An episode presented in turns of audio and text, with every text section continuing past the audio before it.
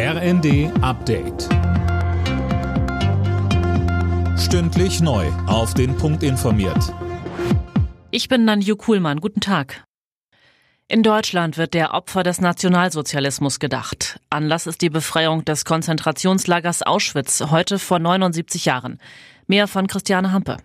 Bundesinnenministerin Faeser fordert, wir müssen die Erinnerung wachhalten. Und Kanzler Scholz sagt, nie wieder sei jeden Tag. Und dabei richte sich das nie wieder nicht nur an den Staat, sondern fordere die Wachsamkeit aller.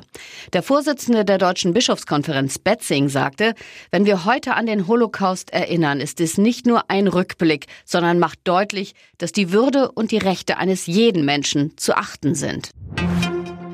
Auch an diesem Wochenende werden wieder Zehntausende Menschen auf die Straßen gehen.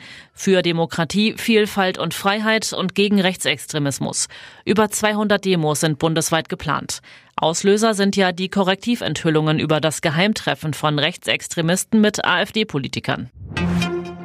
Das Bündnis Sarah Wagenknecht sitzt heute in Berlin bei seinem ersten Parteitag zusammen. Die neue Partei der Ex-Linken will sich da unter anderem auf die Europawahl im Juni vorbereiten. Daniel Bornberg.